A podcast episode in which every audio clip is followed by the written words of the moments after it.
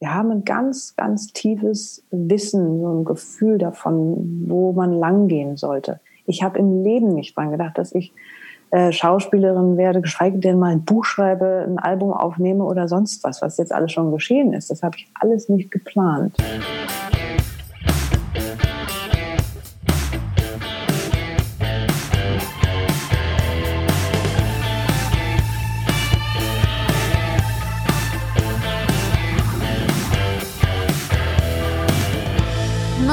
Nomsen macht Laune. Nonstop Nomsen Folge 18.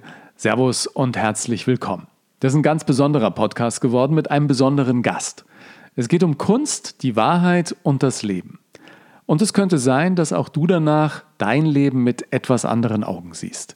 Ist nämlich sehr philosophisch geworden. Mein Gast hat auch durch ihre Todeserfahrung nochmal einen ganz neuen Blick aufs Leben bekommen. Mal ehrlich heißt das Buch von Schauspielerin Christina Hecke, die vielen unter anderem aus der ZDF-Erfolgsreihe in Wahrheit ein Begriff ist.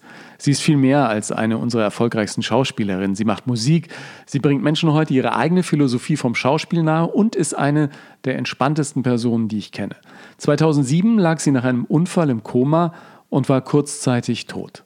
Was das mit ihr gemacht hat und was dir ihr Blick auf einen uns sonst verborgenen Teil der Welt für dein Leben geben kann, erklärt sie im Podcast. Viel Vergnügen damit. Grüß dich. Hallo Ingo. Zum letzten Mal haben wir im März zusammen vor einer Fernsehkamera gestanden, eine Sendung gemacht vor Corona. Jetzt bist du quasi auf dem Sprung zu der Produktion zurück, die damals kurz nach unserem Zusammentreffen äh, vorläufig auf Eis gelegt wurde, oder? Das ist richtig, ja. Wir waren, ähm, als ich mit dir sprach, war ich quasi zwei Tage vor Drehbeginn. Da haben wir dann gestartet und haben, wie viele Tage haben wir gedreht? Vier oder fünf? Und dann kam das Corona aus. Und von 21 Drehtagen sind jetzt einfach noch ein paar zu stemmen. Die sind noch offen. Jetzt hast du den Lockdown in Berlin verbracht. Wie, bist du mit der Situation umgegangen? Also ich muss sagen, äh, ich kenne ein Stück weit ja Phasen, in denen ich, ich bin ja nicht 24 Stunden vor einer Kamera. Ja? Also es, wenn man als Schauspielerin arbeitet und gut im Beruf ist, hat man, sagen wir mal, drei, vielleicht vier Filme pro Jahr. Und dann gibt es einfach Phasen, vornehmlich ist es oft auch der Winter, wo man einfach nicht dreht, weil da sowieso wenig gedreht wird, weil wenig Tageslicht ist und so weiter. Das heißt, ich kenne das, wenn ich mal ein paar Wochen nicht ähm, sozusagen arbeiten muss, wie wir das so kennen, vor die Tür gehen und ans Set marschieren. Deswegen war das für mich jetzt keine allzu außergewöhnliche Situation. Ja, also entsprechend Lockdown. Ich habe, was mir immer wichtig ist, ich mache einmal am Tag einen, Walk, da gehe ich vor die Tür und, und gehe, so eine Stunde oder so wenigstens das habe ich auch weiterhin gemacht. Also hat sich für mich faktisch in meinem praktischen Lebenshorizont eigentlich gar nichts verändert. Ja, das wird jetzt aber schon ein bisschen anders, oder? Beim Drehen. Äh, wenn man sich an Corona-Bedingungen gewöhnen muss, auch als Schauspieler. Was die persönliche Begegnung angeht. Ich habe von Kollegen gehört, die dann sagen, ja, wenn man sich die Hand gibt, vorher desinfizieren, danach desinfizieren. Äh, wenn man gerade nicht dreht mit Maske am Set und, und, und. Ja, wir sind da jetzt in einer bisschen anderen Situation, weil letzten Endes äh, haben wir da vier Hauptdarsteller. Es ist eine Geschichte über zwei Familien, da geht es um eine Nierentransplantation. Familiengeschichten erzählen und sich dabei nicht anfassen und Abstand haben, das geht nicht. Ja? Also es ist einfach unmöglich. Und dann haben wir vier Darsteller von vornherein, wir vier Hauptdarsteller von vornherein gesagt, ja, also wir machen es so, wir lassen uns am Anfang testen, wir lassen uns zwischendurch auch immer wieder testen und ansonsten sind wir einfach, äh, schmeißen wir uns aufeinander. Das geht gar nicht anders. Ja? Was wir machen können ist, und da sind wir uns auch alle sehr bewusst, ist natürlich entsprechend äh, den Abstand zum Team zu wahren, den Abstand zu den anderen ähm, Beteiligten zu wahren. Ja? Aber sofern wir miteinander, das ist dann ungefähr, wir sind jetzt sozusagen für den Produktionszeitraum ein gemeinsamer Wahlhaushalt. Genau, so würde ich das auch sehen. Ja. Ähm, jetzt äh, lebst du, was ich immer wieder faszinierend finde, äh, nicht nur einen außergewöhnlichen Alltag, weil du eben als Schauspielerin arbeitest, sondern weil du auch einen ganz bestimmten Lebensrhythmus hast, der ja so eigentlich gar nicht meiner wäre. Ja? Du, du stehst sehr früh morgens auf, 4.30 Uhr, ne, wenn ich das richtig in Erinnerung habe. So was um den Dreh, ja. Mit Wecker oder ohne? Ohne. Also es ist einfach dein natürlicher Biorhythmus, dem du da den das freien Lauf lässt. Rhythmus, ja. Mhm. Und bist dann abends oft recht müde oder wie, wie ist das bei dir? Gar nicht. Ich bin, also das ist eben das. Ich habe äh, früher, also ich, das Schöne finde ich ist immer, wenn man etwas äh, in Vergleich bringen kann, wobei der Vergleich meistens hinkt. Vergleich ist eine schwierige Sache. Aber früher habe ich den Erfahrungshorizont gehabt, dass ich irgendwie sehr spät immer erst ins Bett bin, meistens eher erst so 12, 1, sowas in der Kante noch lange ferngeschaut und solche Sachen. Ähm, und am nächsten Morgen hatte ich dann immer Mühe, aus dem Bett zu kommen. Heute ist es so, dass ich irgendwann mal gesagt habe, so, okay, muss das wirklich, muss ich jetzt wirklich noch einen Film gucken? Muss ich das wirklich haben abends? Eigentlich bin ich müde. Wieso gehe ich nicht ins Bett? Und das habe ich dann irgendwann einfach mal angefangen in die Praxis umzusetzen. Und das hat, da, ist darin gegipfelt, dass ich eigentlich so immer gegen 21 Uhr, 21.30 Uhr sowas ins Bett gehe. Und das ist für mich auch eine Zeit, die ist wunderschön das stimmt für mich, ich fühle mich da wohl, ich stimuliere mich vorher jetzt nicht mehr mit irgendwas und das heißt, ich bin dann am nächsten Morgen, wenn ich wach werde, um entsprechend gerade genannte Uhrzeit, rein aus meinem Körpergefühl heraus, quietschfidel und wach. Ja, und super. Und du kannst, kannst vier Stunden arbeiten, bevor der Rest der Welt so langsam in die Puschen kommt, oder? Ja, das ist dann die Zeit, die vielleicht andere dann in die Nacht hinein verbringen, ja, und noch stundenlang da dann Telefonate führen, E-Mails machen und sowas alles das ist eben dann die Zeit, die ich in den Morgen hebe. E-Mails kann ich auch morgens, morgens ne? schreiben. Die muss ja keiner unmittelbar beantworten. Ja, ich habe jetzt gerade noch mal nachgerechnet. Ich hatte hier einen Podcast gemacht ähm, mit Deutschlands äh, führendem Schlafforscher, äh, mhm. Professor Ingo Vize, und der sagt auch, sieben Stunden Schlaf sind wichtig in der Nacht, so roundabout. Ne? Und du musst halt äh, zwischen elf, zwölf, eins, da sollte man schlafen, weil das diese klassische Tiefschlafphase ist. Aber da bist du voll im Soll. Also von daher Mega. spricht nichts gegen deinen Rhythmus. Der wäre ja voll gegen meinen. Also ich war ein absoluter Morgenmuffel während meiner ganzen Kindheit und, und Schulzeit. Und bei mir hat sich das erst gewandelt, als ich beim Radio angefangen habe. Und wenn du da die Morningshow moderierst, musst du natürlich 4.30 Uhr, da bist du schon äh, im Sender und, und richtig auf halb acht. Die frühesten Zeiten waren da so 2.30 Uhr Anfang. Und das ist für einen Morgenmuffel schon krass gewesen. Aber im Laufe meines Lebens hat sich das irgendwie auch voll gewandelt. Also mittlerweile komme ich früh auch gut raus und das hat sich in den Radiotagen irgendwie so eingependelt, dass wenn man dann vom Job kam, so kurz nach neun, nach der Sendung, dann fingen andere erst an zu arbeiten und man hat immer das Gefühl, man hat schon ein bisschen was getan. Hast du auch dieses Gefühl dann so morgens um acht, neun, dass du sagst, ach, habe heute schon ein bisschen was geleistet, lass uns mal entspannter angehen? Ja, das Gefühl kenne ich, aber ich muss sagen, ähm, das Schöne ist, ich bin sogar fast ein bisschen quengelig, wenn ich das mal so sagen darf. Wenn ich erst so mich so, wenn ich mal so einen Tag habe, wo ich denke, so, oh, jetzt drehe ich mich aber noch mal rum und äh, komme dann erst so irgendwann zwischen sechs und halb sieben aus dem Bett gemuckelt, dann bin ich fast ein bisschen quengelig, weil mir wie irgendwie Zeit fehlt. Das ist irgendwie so diese, diese Phasen morgens wirklich aufstehen, wach werden und dann Aufstehen, das hat einfach eine unglaublich schöne Qualität. Und da kommen wir zu was, was du gerade gesagt hast, was ich spannend finde mit dem Schlafforscher, mit dem du sprachst. Ja, eine gewisse Summe an Stunden ist sinnvoll. Ich kenne ja zum Beispiel auch, dass mein Rhythmus zwangsumgeschmissen wird durch Nachtdrehs. Ja? ja? Das heißt, ich bin von heute auf morgen gefragt, am nächsten Tag äh, erst um 17 Uhr mit meiner Arbeit zu beginnen und die gegen 3, 4 Uhr morgens zu beenden. Da könnte man ja sagen, wäre für mich ein Albtraum, weil es ist für mich ja mitten in der Nacht. Ne? Natürlich für andere auch mitten in der Nacht. Aber die Schlafqualität für mich zählt. Mhm. Das heißt, es ist nicht nur, okay, ich gehe halt erst um eins ins Bett und dafür sind sieben Stunden, deswegen stehe ich erst um acht auf. Du schreib, äh, als du das gerade beschrieben hast, zwischen zehn, elf, zwölf. Das hat ja einen Sinn, warum das da passiert. Ne? Die Milz reinigt den Körper in dieser Zeit der Nacht. Der Prof sagt, das Hirn wird auch gereinigt. Ne? Da werden ja, sämtliche ja, ja, Giftstoffe im Kopf abgebaut und wer zu wenig genau. Schlaf hat, wird im Prinzip blöd. Genau. Ja. Das ist ja, warum Schlafentzug auch als Foltermethode galt. Ja, ja, oh. In manchen, ja, ja. manchen genau. ne, Ecken dieser Geschichte unserer Menschheit. Ja, aber jetzt hast du auch dein Buch wahrscheinlich dann zu großen Teilen morgens geschrieben? Das war tatsächlich ein Prozess, der äh, hat sehr viel in den frühen Morgenstunden stattgefunden. Ja. Mhm. Und also, ich habe ja gelesen, dass. Ich war auch tageweise durch, wenn ich Platz hatte, aber wenn ich drehen musste, dann habe ich halt dafür gesorgt, dass ich früh aufgestanden bin und dann habe ich äh, zwei, zwei Stunden, zweieinhalb Stunden am Rechner gesessen, habe meine Übungen gemacht, also Exercises, man muss ja den Körper auch ein bisschen fit halten. Und dann bin ich ans Set gegangen und dann abends nach Hause, wieder ins Bett und am nächsten Morgen wieder früh raus mit dem Schreibtisch. Und ja. Ist ein beeindruckendes Buch geworden, heißt Mein Blick hinter unser Leben mal ehrlich. Und du hast aber eine erste Version schon geschrieben, so ein, im Filmgeschäft würde man sagen, so ein First Draft, den du im Prinzip wieder in die Tonne gekloppt hast. Ja. Fiel das schwer?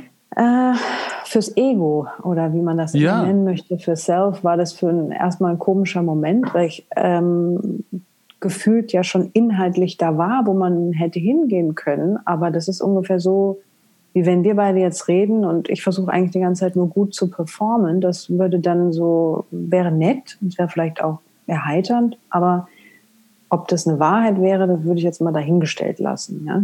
Und ich habe einfach gemerkt, dass das in der Qualität, wo wir auch beim Schlaf gerade waren, Qualität macht eigentlich alles aus, dass es eine Nahbarkeit, eine Ehrlichkeit, eine Transparenz, eine Zugänglichkeit äh, braucht, um solche Inhalte zu vermitteln. Ja? Und mir ging es ja nicht darum, was zu vermitteln, sondern ich kann nicht ein Buch mal ehrlich nennen und dann so sophisticated daherkommen und es ist alles eloquent und schön geschrieben und literarisch wertvoll, aber, aber nicht nahbar.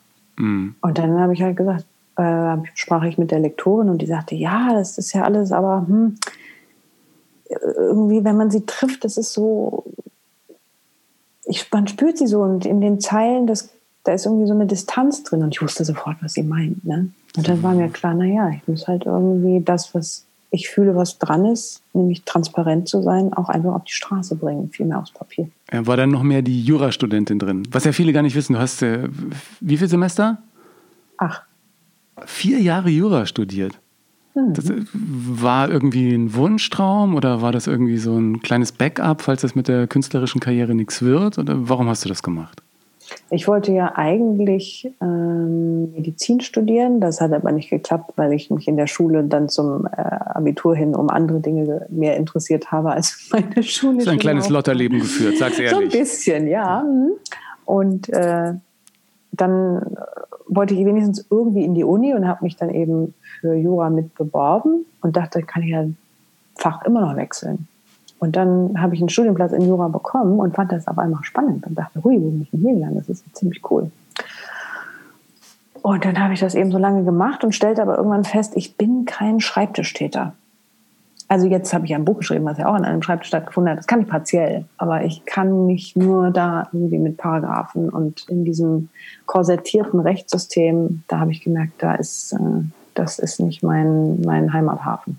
Ja, dann, dann ein bisschen lieber die Polizistin spielen oder so, da kann man ja das vielleicht dann auch noch als, als äh, faktischen Unterbau für die eine oder andere Rolle irgendwie äh, benutzen.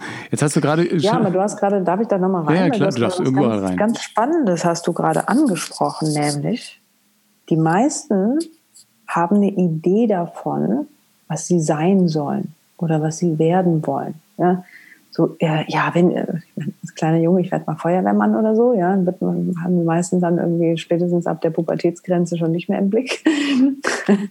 Aber diesen, diesen, es ist oft so, auch in Gesprächen mit den ganzen vielen auch Klienten, die ich habe, wie du weißt, ähm, begleite ich auch Leute, coache, Mentoring und das Ganze, äh, Schauspieler, dass da oft eine Idee davon ist, was ein Leben wohl sein könnte. Auch die Idee davon, Kinder zu kriegen und ein Haus zu bauen. Und dann wird man irgendwann kommt man in, in das Alter, wo das dran wäre und man merkt, das passt eigentlich gar nicht zu mir. Aber ich hatte immer das Bild davon, dass es so sein soll. Ne?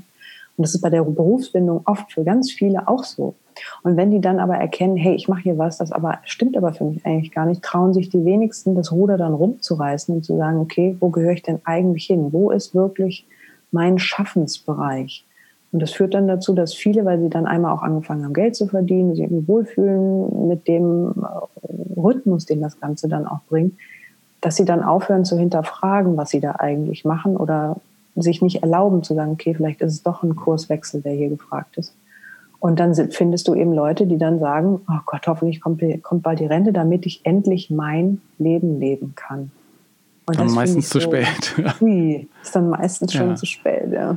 Ja, was man auch vergisst ja dann viele, die in äh, Rente gehen, man liest und hört es ja dann immer wieder irgendwie aus dem Bekanntenkreis, die wollen dann endlich die Rente genießen, aber dann ist das Leben oft auch schneller vorbei, als man denkt, ja.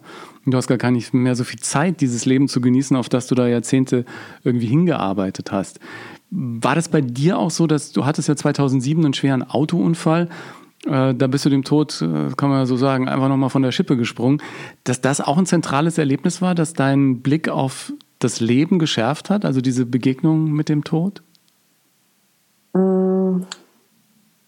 Ich würde, ich würde sagen, dass ähm, die Wahrheit an der Stelle angesiedelt ist, wo ich sagen muss, dass ich sogar in den chaotischsten Phasen, und das war jetzt nicht nur die äh, kurz vorm Abi-Phase, wo ich ein Lotterleben geführt habe, sondern auch danach noch, ne, Jurastudium, Schauspielausbildung und so. Es gab immer irgendwie was, wo ich in mir das Gefühl hatte, ich weiß, was die Wahrheit ist und das ist gerade vielleicht nicht das, was man rational tun würde. Aber trotzdem ist es das, wo ich langgehen muss. Das ist so man weiß nicht warum, aber man hat das Gefühl, ich muss da vorne links abbiegen. Und dann macht man das und dann trifft man zufällig, und dann trifft man zufällig, das Wort zufällig, ich da immer sehr lustig in dem Zusammenhang, trifft man auf jemanden, den man vielleicht lange nicht gesehen hat oder so. Wir haben ein ganz, ganz tiefes Wissen, so ein Gefühl davon, wo man langgehen sollte. Ich habe im Leben nicht dran gedacht, dass ich äh, Schauspielerin werde, geschweige denn mal ein Buch schreibe, ein Album aufnehme oder sonst was, was jetzt alles schon geschehen ist. Das habe ich alles nicht geplant. Aber das, ich habe mich sozusagen in dem Lauf des Lebens hingegeben, dem zu folgen, wo ich das Gefühl hatte, da geht's lang. Aber da gehört ja auch ein bisschen Mut dazu, oder? Weil man ja schon in unserer modernen Welt so ein bisschen sicherheitsorientiert ist. Man will auch morgen noch die Brötchen kaufen können. Man will irgendwie einen Platz haben, an dem man lebt und wo man sich das Leben auch leisten kann. Also es gehört im ersten Schritt schon ein bisschen, ja, wie soll man sagen, äh, so ein bisschen Risikofreudigkeit auch dazu, oder? Ist das keine Risikofreudigkeit, sondern eher so eine, so eine Lust, es einfach passieren zu lassen? Da sprichst du was ganz Schönes an, weil früher hätte ich eher gesagt, war das aus einer total bockigen Haltung raus. Ja? Weil ich dachte, so, ihr wollt es, dass ich das so mache, dann mache ich es erst recht anders. Es war eher bockig. Ja? Es war eher so ein bisschen, ich habe kein Problem, mich mit ihnen anzulegen, weil das ist mir sowieso alles egal. Ja? Es war eher so, ein, so, ein, so was Rebellisches was aber irgendwann gekippt ist in seine eigen, also in, in seine reine Form oder in die, in die eigentliche Form von Wahrheit ist. Mir war früher zwar vielleicht auch klar, dass ich für etwas gehe, was sich für mich richtig anfühlt, aber ich habe das immer mit so einer Gegenhaltung, mit so einem Anti, mit so ein bisschen so einem Wutweg unter der Haut gemacht. Und dann habe ich irgendwann aber verstanden, so, hey, ich muss mich gar nicht über die aufregen, die das doof finden. Und ich muss mich auch nicht über die aufregen, die gerne hätten, dass ich es anders mache, sondern es liegt einfach nur an mir, bei dem zu bleiben, was für mich stimmt. Und deswegen muss es ja ein anderer, das, was ein anderer anbietet, nicht falsch sein. Aber trotzdem stehe ich für das ein, was für mich stimmt. Das heißt, es ist eine Wärme und eine Liebe eingezogen. Und da ist was, was du adressierst mit Mut, ja. Der Mut liegt aus meiner Perspektive vor allem da zu sagen, guck mal, so wie wir beide jetzt miteinander reden, erlauben wir uns wirklich uns zu zeigen und die, die zuhören, die haben dann auch die, die Freude daran, teilhaben zu können, wie zwei sich wirklich begegnen?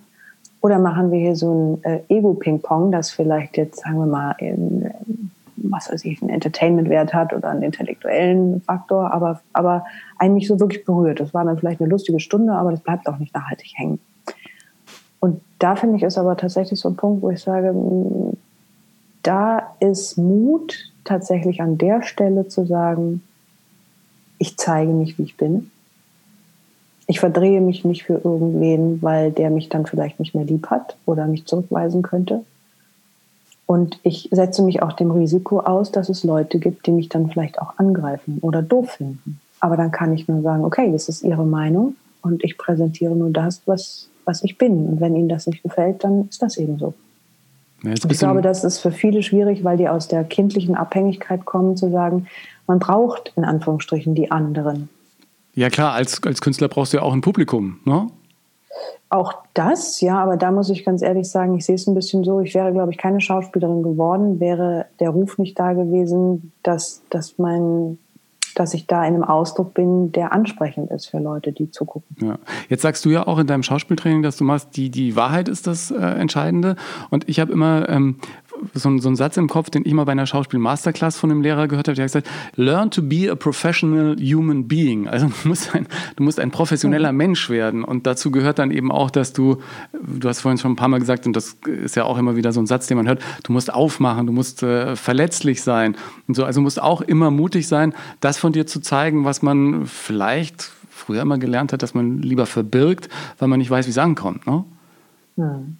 Ja, da sprichst du aber gerade was ganz Entscheidendes an, weil wie soll denn, den, das ist eben mein Ansatz, ne? wie soll das denn gehen, dass man, oder sagen wir mal so, es ist wahnsinnig anstrengend, ein Leben zu leben, in dem man rumläuft mit seinen Projektionen, Schutzgebaren, Ängsten, Vorurteilen etc. etc. Und dann kommt man auf eine Probebühne oder soll sich vor eine Kamera stellen und auf einmal so ein völlig freies Wesen sein, das irgendwie für alles durchlässig und zugänglich ist. Das ist aus meiner Perspektive A unfassbar anstrengend und B führt es auch dazu, dass da dann auch eine Vermischung stattfinden kann zwischen dem, was von der Figur kommt oder was man in, in der Figur erlebt oder mit dieser Geschichte und dem eigenen Leben. Dass es da so ein Durcheinander gibt ja, zwischen dem eigenen Leben, Lebenshorizont und dem Horizont der Figur. Und für mein Empfinden ist es eben genau das, wenn man, ich sage das zu meinen Schauspielern immer, wenn man sich vorstellt, man wäre eine Landebahn, ja, und die Figur möchte dort landen, also ein Flieger, also diese Figur möchte dort landen, ja, um voll und absolut vertreten werden zu können durch einen, ja, dann ist es vor allem mein Job, dass diese Landebahn so ist, dass, da, dass man da landen kann. Ja? Und wenn da, sage ich mal, Hürden stehen, ich nenne sie immer Hürden, wie zum Beispiel Ängste, Selbstzweifel, äh, Frustrationen, Selbstdarstellungstrieb, Anerkennungswunsch, all solche Dinge, die machen es dann am Ende des Tages aber äh, komplexer und aus meiner Perspektive eben, ach, wie soll ich sagen, naja, jedenfalls nicht so pur, äh, diese Figur voll annehmen, umsetzen zu können und sie hinterher wieder loszulassen, in dem Gewahr, man ist im Service für die Geschichte, mehr als äh, man hat irgendwie was, was einem Spaß macht und es war ein cooler Job und es war ein netter Dreh und die Kollegen waren super, ja. Und es geht eigentlich dabei nur um einen selber. Ja, war, war, alles ganz cool. Aber dazu gehört dann eben auch Übung, ne? Das wieder loslassen zu können und zu sagen, äh, jetzt bin ich anders, aber nach Feierabend, dann bin ich wieder ein ganz normaler, normaler Mensch, ja? Ja, mal gucken mal, was wir beide gerade machen. Nehmen wir mal und wir drehen das einfach mal um. Und ich müsste jetzt erzählen, wie Ingo so ist, ja? Und ich hatte die Gelegenheit, dich, dich schon ein paar Mal kennenzulernen. Wir haben zusammen gearbeitet vor der Kamera für die Sendungen, vor der Kamera und so weiter und so weiter. Und ich habe deine Bewegungen studieren können. Ich habe mitgekriegt, wie du, sich, wie du so sprichst, wie du dich bewegst, wie du denkst. Aber vieles ist in einem mir vollkommen unbe unbekannten Fahrwasser. Das heißt, ich fange, würde anfangen, meine Interpretation draufzulegen, wie du wohl so dich vielleicht verhalten könntest. Ja? Mach doch mal. Ja, ja, das ist jetzt. Äh, na, mach doch mal. Also, nein, nein, nee. ja? Und schon kämst du dir nämlich veräppelt vor, ja. weil weil ich nicht in der Fülle und in der Gänze wirklich mich hingesetzt habe, dich studiert habe. Und das kann ich nur, wenn ich bereit bin, mich vollkommen aus dem Weg zu nehmen. Ja. Ja, und nicht zu sagen, oh, wie kann ich das jetzt machen, dass das möglichst cool als Ingo rüberkommt oder so. Ja, dann bin ich schon im kalkulatorischen Bereich. Ja, aber das ist natürlich echt, aber für mich immer eine Herausforderung ähm, lang, lang gewesen. Und ich weiß gar nicht, ob ich da noch äh, irgendwann so, ob man da voll drüber wegkommt, dass man natürlich immer, wenn man irgendwas von der Kamera macht und gerade dann eine Sendung, die du als du selber moderierst sozusagen, ähm, du hast natürlich immer den Zuschauer im Blick, weil du willst dem ja Unterhaltung bieten oder Informationen geben oder dem ein gutes Gefühl mitgeben. Ähm, der soll danach äh, im besten Falle positiv verändert sein, äh, als bevor er das irgendwie geguckt hab, hat. Und deswegen hast du die Perspektive, also ich zumindest, natürlich immer irgendwie auch im Kopf. Ich weiß genau, was du meinst, aber das ist der Punkt, der ist entscheidend. Du hast ja sozusagen dich vorbereitet. Ne? Das heißt, du hast in deinem Fall jetzt als Moderator, du, wir haben uns, wir haben ein paar Mal miteinander gesprochen, du hast über mich was gelesen, du hast mich kennengelernt. Haben, so, und das hast du alles im Hintergrund. Das ist ein, wie dein Werkzeugkoffer, den hast du bei dir. Und wenn die Sendung dann losgeht und der Knopf auf Record gedrückt wird, dann lässt du die Sache laufen. Ja, das heißt, dann gibst du dich in den in den äh, in den Flow und das, was du alles weißt, das lässt du so kommen und vielleicht hast du auch Fragen vorbereitet, die du dann, die du dann äh, mit dazu nehmen kannst. Aber eigentlich kannst du dich auch einlassen auf den Moment. Ja. Ne? Das finde ich, finde ich eben das Sympathische an dir als Moderator. Es geht ja auch anders. Nämlich, dass Moderation folgendermaßen stattfindet. Okay, um Gottes Willen. Ich bin äh, immer ein bisschen unsicher, ich muss mich vorbereiten. Also ich habe mir die Fragen überlegt, zack, zack, zack. So, jetzt egal was für eine Antwort, okay, nächste Frage. Ja, dann kann überhaupt gar keine Verbindung stattfinden, sondern dann wird das so ein Abarbeiten von Dingen. Und dann ist eigentlich nur derjenige, der als Moderator tätig ist, damit beschäftigt, zum Ende der Sendung zu kommen. genau. Mit den vorbereiteten Fragen.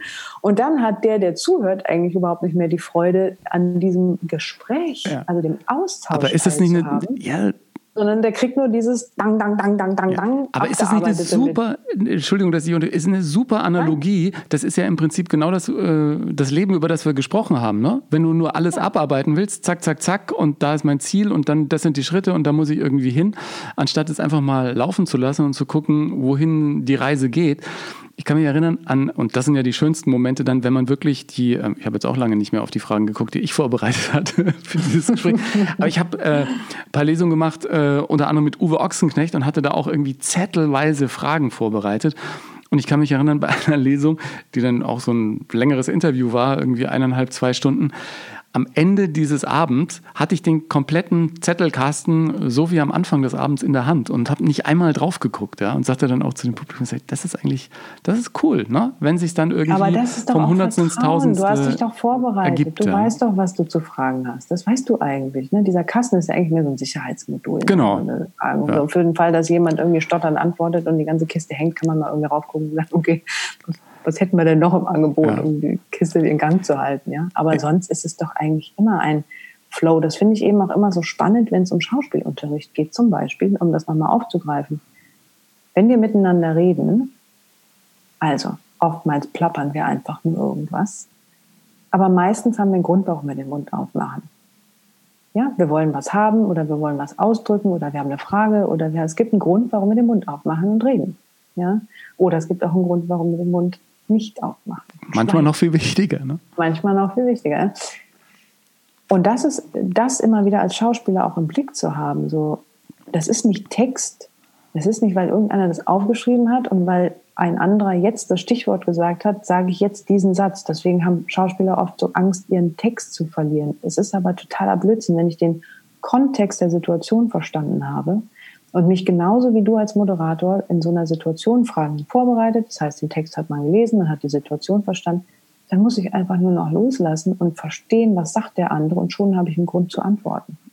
Das war mein, also über Jahre mein größtes Ding immer die Frage, kannst du den Text wirklich? Kannst du den Text wirklich? Bei allen Schauspieldrehs habe ich irgendwie, sag mal, so ein paar Takes gebraucht, bis ich endlich selber begriffen habe, dass ich den Text ja gelernt habe, dass der da ist und man sich äh, hm. im Prinzip dann auf die Schauspielerei als solche irgendwie konzentrieren kann. Ne? Das was du aber gerade beschreibst, ist ein ganz menschliches Phänomen. Mal weg von deinem und meinem Berufsbild, was vielleicht für manche gerade ganz witzig ist oder mal ganz interessant zu hören, die mit unserem Beruf nicht viel zu tun haben. Aber mal ganz simpel. Du kommst auf die Welt, du bist irgendwie so ein echt so ein Bündel Freude, ja. Du bist irgendwie, du weißt, wann du pupsen, wann du äh, essen möchtest, das weißt du alles, das machst du auch. Da gibt es noch kein Überlegen. Du überlegst noch nicht muss ich jetzt oder darf ich jetzt oder kann ich jetzt. Das fängt erst später an, wenn, man, wenn wir dann anfangen zu laufen oder zu reden, wo sich erst noch alle darüber freuen, dass man das kann. Und irgendwann heißt es so, und jetzt mach mal damit das und das. Und dann fangen die Erwartungen an, dann fangen die, die Regeln und die Restriktionen an. Und dann versuchen wir irgendwie uns da einzureihen in dieses Gedönse. Ja? Und das ist genau, glaube ich, die, die Schnittstelle, wo man anfängt mit dem, was eigentlich im Moment gerade dran wäre, gar nicht mehr zu sein, sondern nur noch auf das Außen zu gucken. Was ist, was ist gefragt? Was muss ich machen? Was soll ich tun? Was ist dies? Was ist das? Was das kommt an? Genau das, was kommt an? Was kommt nicht an? Ähm, ja, so. Und das ist eigentlich genau das Gleiche, was wir hier gerade aufgedröselt haben, wie sich das dann in unserem Beruf ausspielt. Ne? Oh Gott, kann ich den Text? Ist ja schon eine Unsicherheit. Und ja, zu sagen, ja, ich habe den Text gelernt, ich bleibe bei mir und wenn ich dran bin, dann mache ich das. Aber was passiert tatsächlich ist, man kommt an so ein Set oder wie du in so eine Sendung morgens, dann trifft man auf Leute, dann gibt es Zeitdruck, dann gibt es äh, Erwartungen von Regie, Kollegen, Aufnahmeleitung, hast du nicht gesehen, Massenbildnerin, dann äh, alles Mögliche spielt eine Rolle. Du kriegst andere Sachen angezogen, alles fühlt sich anders an. Also der ganze Kontext ist anders als zu Hause, wo du deinen Text auch noch konntest im Wohnzimmer, ja. Und jetzt kommen diese ganzen äußeren Einflüsse und schon denkt man, öh, ich kann es nicht. Ja. Und das ist aber das Fatale, weil wir anfangen äh, mit dem, mit der aus der inneren Stille, die wir haben, wenn wir zu Hause sind, wenn wir Dinge, wo wir Dinge gut machen können, wie wir das so erleben, dann mit äußeren Einflüssen konfrontiert zu sein, dass wir es auf einmal nicht mehr können. Das ist aber nur, weil wir uns anfangen, in den äußeren Erwartungen oder Anforderungen zu verlieren, anstatt einfach nur ganz fokussiert bei dem zu bleiben, was ich jetzt zu tun habe. Ja, und fokussiert und entspannt. Du machst immer so einen entspannten ja. Eindruck. Jetzt hast du ja gerade auch schon erzählt, dass du als Teenie dann auch mal auf Krawall gebürstet warst. War das dann der erste Moment, wo du nicht gedacht hast, ich will, äh, ich will hier diesen Erwartungen nicht mehr ersprechen, jetzt äh, mache ich richtig Rabatz? Mm, also, das sind. Äh, ich mache gerade noch mal eine Klappe auf, bevor ich mit dir in die, in die äh, wilden Jugendtage gehe. äh, sag mir mal was, was du wirklich gut kannst, im Schlaf und wenn es Donauwelle backen ist, irgendwas, wo du weißt. Ich glaube, moderieren. Das, man könnte ja. mich wecken und mich irgendwo hinstellen und, und ich würde da irgendwas irgendwie über die Rampe schieben. Mega. Okay, nehmen wir das. Das, ist, das geht übrigens vielen so, dass sie in ihrem Beruf eigentlich ziemlich gut auf dem Gleis sitzen. Ja. So, nehmen wir das einfach mal. So, du kannst moderieren. Bumm. Jetzt würden wir mal annehmen, ich sage zu dir, hey, pass auf, Ingo, da und da ist eine Sendung, ich brauche dich um 14 Uhr bitte. Und du kommst irgendwie um Viertel vor zwei, weil du ein bisschen vorbereitet mit Space ankommst, sagst wunderbar und ich schicke dich in ein Tonstudio, was eine absolute Katastrophe ist. Da steht Müll rum, da fliegt alles mögliche Zeugs rum, ja. Mikrofon zu erreichen ist schon erstmal fast unmöglich, weil so viel Zeug da rumsteht. Es stinkt vielleicht noch da drin, ja. Kein, also sowas. Erinnert mich an den Probenraum mit meiner Band, als ich 17 war. ja, also, so. Und dann, und dann hast du zwei Möglichkeiten. Du kannst dich furchtbar darüber aufregen, wie es da aussieht und deinen ganzen Fokus darauf lenken, was für eine Scheiße da, dir da um die Ohren fliegt und warum, dass ich, was mir einfällt, dich in so ein Dreckloch zu setzen. Oder du sagst, okay, ich soll moderieren, ich kann moderieren, hier sieht's aus wie Sau, das kann ich nicht, wenn es hier so aussieht wie Sau, ich räume erstmal das auf die Seite, das räume ich weg, das räume ich, ach, Mikrofon, der Zugang ist da, fertig, fein, setz dich an dein Mikro und leg's los. Ja. ja? Das meine ich damit, wenn ich so ganz simpel darauf hinweise, zu sagen, wir sind so sehr oft damit beschäftigt, uns über alles aufzuregen, was um uns herum ist, anstatt einfach nur bei dem zu bleiben, was es gerade zu tun gilt oder zu sein, einfach nur zu sein und alle möglichen dann auch für verantwortlich zu machen, dass sie ja schuld sind, dass man gerade nicht sein kann, wie ja, man gerne wäre. Manche trauen sich ja gar nicht zu sein, weil sie immer Angst haben, sie wären allein zu wenig. Ja, aber das ist doch schon traurig, finde ich. Ja, ich also finde das auch super traurig, aber ich ähm, war da auch nicht immer frei davon, ne? Nee, eben, aber das meine ich mit als Kinder, das, das habe ich mal, glaube ich, habe ich das nicht mal, nee, das war nicht, das war off the records, das war neben der Sendung, habe ich das mal zu dir gesagt. Als Kinder zum Beispiel sagen wir so, ey, yo, Ingo, come on, ey, du Teddybär, du bist der Bär und ich bin die Prinzessin und los geht's, ja. Und auf einmal sind wir in einer ganz anderen Welt. Und dann heißt es Mittagessen und wir haben alles wieder vergessen und freuen uns über die Pommes oder die Spaghetti, die auf dem Tisch stehen oder was immer, ja. Diese Leichtigkeit haben wir eigentlich in uns und dann fragen wir uns, warum wir als Erwachsene, zum, in dem Fall jetzt mal übertragen sogar Schauspieler, äh, uns einen Text nicht merken können. Das Problem ist, dass wir so vollkommen außer Acht gelassen haben, dass so wie wir sind, wundervoll ist. Ja, keiner von, jeder von uns ist so einzigartig, dass wir in unserem gemeinsamen Einzigartigen ein großes, ganzes, Großartiges sind oder sein könnten. Da wir aber immer wieder gucken, oh Gott, ich bin vielleicht falsch, oh je, weil wir das so kennen, ne? Sitz mal gerade, mach's mal anders, halt mal ja. das Besteck, wieso hast du deine Hausaufgaben nicht, wieso kannst du kein Mathe, bla bla, anstatt zu sagen, hey, der, der Lehrer ist vielleicht oder was immer es für äußere Sachen sind, die auch an Einflüssen da sind, fangen wir dann an, uns selber in Zweifel zu setzen. Und das ist der größte Giftstaffel, äh, Staffel vor allem, Stachel ja. überhaupt.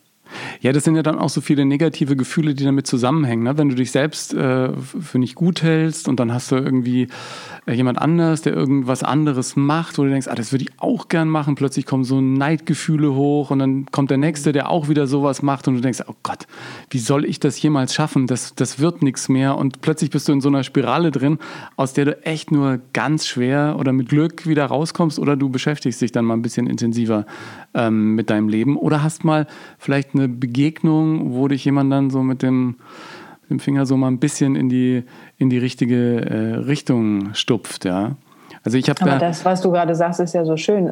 Das Vergleich zum Beispiel, Neid, Konkurrenz, ja, das sind alles Faktoren, die nur möglich sind, wenn ich mich an irgendeiner Stelle in Frage stelle. Ja, ja, total, total. Wenn ich zum Beispiel einfach sage, hey, ich weiß, es geht jetzt um die Rolle X und da ist ein Casting und da sind jetzt irgendwie zehn brünette Frauen eingeladen und ich bin eine von denen und ich auch nur annähernd zulasse, dass das eine Konkurrenz ist, dann nehme ich überhaupt nicht die Einzigartigkeit eines jeden und damit auch meiner selbst in den Sinn und kann auch damit gar nicht sehen, es wird diejenige besetzt, die für den Kontext am treffendsten ist. Das hat nichts damit zu tun, ob, ein, ob alle zehn jetzt Schauspielern können oder nicht. Die können, sonst wären sie gar nicht eingeladen.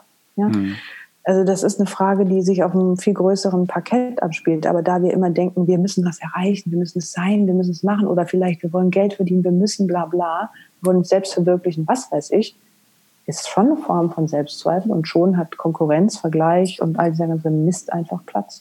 Naja, also bei mir hat es ein ganzes Buch gedauert. Mein erstes, das ich geschrieben habe, bis ich irgendwie mal auf den Trichter gekommen bin, dass Erfolg ja wirklich was ganz anderes ist als irgendwie mega Zuschauerzahlen, mega viel Geld oder für einen Musiker eine goldene Schallplatte, sondern wenn man mit sich selber so ein bisschen in den, in den richtigen Flow kommt, dann erlebt man so Glücks- und Erfolgsgefühle, die man so lange nicht mehr wahrgenommen hat und die man dann vielleicht als Kind irgendwie hatte. Ich habe das letztes Jahr gesehen oder das letzte war es schon, nee, letztes Jahr, genau, weil ich einen Monat äh, in New York eigentlich ohne, ohne Ziel, so einfach mal sich da fallen lassen und es hat ewig gedauert, bis ich überhaupt mich überwunden hatte, mal einen Monat freizunehmen.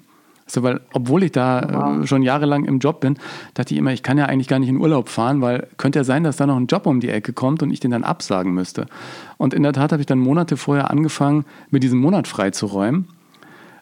War dann auch in New York und wie es so ist, in der ersten Woche kommt ein Anruf, ja, ähm, super äh, Gala-Tournee mit fünf Auftritten, gut bezahlte Moderationsjobs in Deutschland, die nach zwei Wochen wieder zurückfliegen müssen. Und dachte mir, nee, machst du nicht, jetzt guckst du einfach mal, was hier passiert, ja. Und plötzlich passieren Dinge, du lernst Leute kennen, du machst einen Workshop hier, du machst da ein Creative Writing Seminar, plötzlich sagt einer, ist ja ganz lustig, mag sich nicht mal auf eine Bühne stellen. Und am Ende des Monats stand ich eine Woche lang jeden Abend auf... Äh, einer anderen Bühne am Broadway und habe irgendwie acht Minuten Stand-up gemacht.